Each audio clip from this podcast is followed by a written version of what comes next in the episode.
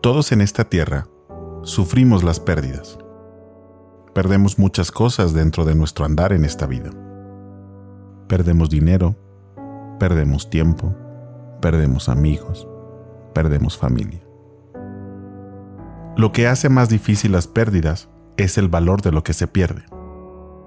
Cuando tenemos más que lo suficiente, no nos importa perder o derrochar nuestros recursos. Cuando tenemos mucho tiempo, no importa si gastamos mucho en alguna actividad de distracción u ocio. Pensamos muchas veces que así siempre podrá ser, y por eso lo hacemos. Pero cuando no nos sobra ni tiempo ni dinero, entonces no queremos derrochar un solo centavo o segundo. Las pérdidas continuamente nos representan dolor y tristeza, más cuando necesitamos aquello que hemos perdido. Como seres humanos, nunca hemos aprendido a decir que menos es mejor. Vivimos envueltos en un sistema donde tenerlo todo y aún conseguir cosas que nos distingan o separen es más que necesario. Por eso las pérdidas son vistas siempre como derrotas o tragedias. Cuando perdemos cualquier cosa, siempre empezamos a renegar y la reacción natural es hacia el dolor. Como religiosos hemos creído que al venir a Dios, las pérdidas serán innecesarias o inexistentes.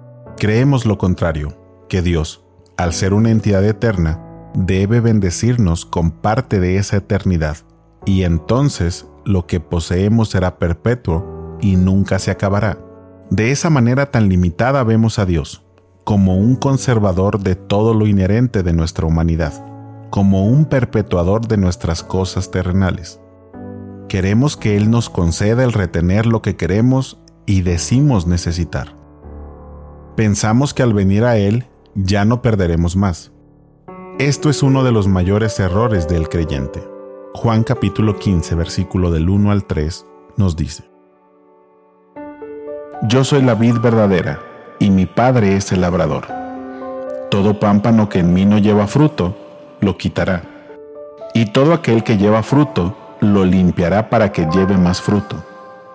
Ya vosotros estáis limpios por la palabra que os he hablado. Este verso nos habla claramente acerca de esto. Al venir a Él debemos entender que nuestra función es dar fruto, volvernos productivos de aquello que Él diseñó para darle a Él como Dios y no viceversa. Nuestra función y propósito en esta tierra, si hemos decidido agradar a Dios, es simplemente dar el fruto y cumplir su voluntad. Por más difícil que esto nos suene o más simplista que queramos verlo. Esto implica de varias maneras el concepto de las pérdidas. Necesitamos perder aquello que a Dios no agrada para poder producir el fruto, y debemos perder nuestra voluntad para cumplir la voluntad divina en este temporal andar. Este verso también nos muestra que aún dando el fruto, las pérdidas son necesarias. Estas pérdidas son la limpieza aquellas cosas que Dios en su soberana voluntad determina quitar de nuestras vidas, ya sean negativas o positivas, pero que pueden desviarnos del eterno propósito. A esa pérdida, Él lo ve como una limpieza, y esta limpieza es algo necesario para quitarnos todo aquello que puede agregar peso innecesario y que debemos estar dispuestos a perder por causa de la voluntad divina. Jesús mismo lo decía en Lucas capítulo 9 versículo 23 al 25. Y decía a todos, si alguno quiere venir en pos de mí, niéguese a sí mismo, tome su cruz cada día y sígame, porque todo el que quiera salvar su vida la perderá, y todo el que pierda su vida por causa de mí, éste la salvará. Pues, ¿qué aprovecha el hombre si gana todo el mundo y se destruye o se pierde a sí mismo? La primera pérdida que enfrentamos como verdaderos creyentes es a mí mismo, a el yo. Este es sustituido por el carácter de Dios. Tristemente, no queremos perdernos a nosotros mismos, sino que queremos que Dios con su poder mágico nos salve tal y como somos. Queremos tristemente que Dios nos guíe a la conquista de lo que hemos anhelado desde hace ya muchos años, y no nos damos cuenta que de esa manera solo vivimos perdidamente. Hebreos capítulo 12 versículo del 1 al 3 nos dice, Por tanto, nosotros también teniendo en derredor nuestro tan grande nube de testigos, despojémonos de todo peso y del pecado que nos asedia, y corramos con paciencia la carrera que tenemos por delante, puestos los ojos en Jesús, el autor y consumador de la fe, el cual, por el gozo puesto delante de él, sufrió la cruz, menospreciando el oprobio, y se sentó a la diestra del trono de Dios. Considerad aquel que sufrió tal contradicción de pecadores contra sí mismo, para que vuestro ánimo no se canse hasta desmayar.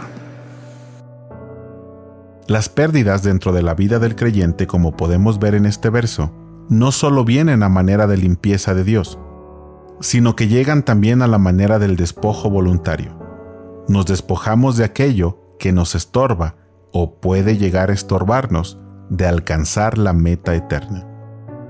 Dejar aquello que aparentemente no es malo para nadie u ofensivo es altamente doloroso. No estamos dispuestos muchas veces a perder todo aquello que nos separa perpetuamente de Dios, aunque sabemos que nos está alejando de Él. Y cuando sabemos que se trata de aquello que vemos como agradable, nos cuesta más realizar este despojo. El despojo también es una pérdida, una que debemos afrontar de manera voluntaria. Y estas pérdidas voluntarias nos cuestan más trabajo porque en nuestra humana visión no comprendemos por qué debemos realizarlas. Así nos damos cuenta que tanto nos hemos negado a nosotros mismos. Cuánto conocimiento genuino del Dios vivo tenemos en nuestras vidas. Que tanto hemos doblegado lo nuestro por lo suyo. Y cuánto hemos perdido nuestra voluntad para colocar a Él como genuino Dios. ¿Estamos conscientes de que nada escapa de la voluntad y el designio divino? ¿Cuánto estamos dispuestos a perder con tal de ganarle a Él? ¿Cuánto queremos perder de mí para ser más como Él? Aprendamos a entender que las pérdidas, aunque dolorosas muchas veces en nuestra carne, no son más que un reflejo de la voluntad divina, y que si hemos determinado amar a Dios, entonces cada situación incluyendo las pérdidas, nos ayudarán para bien.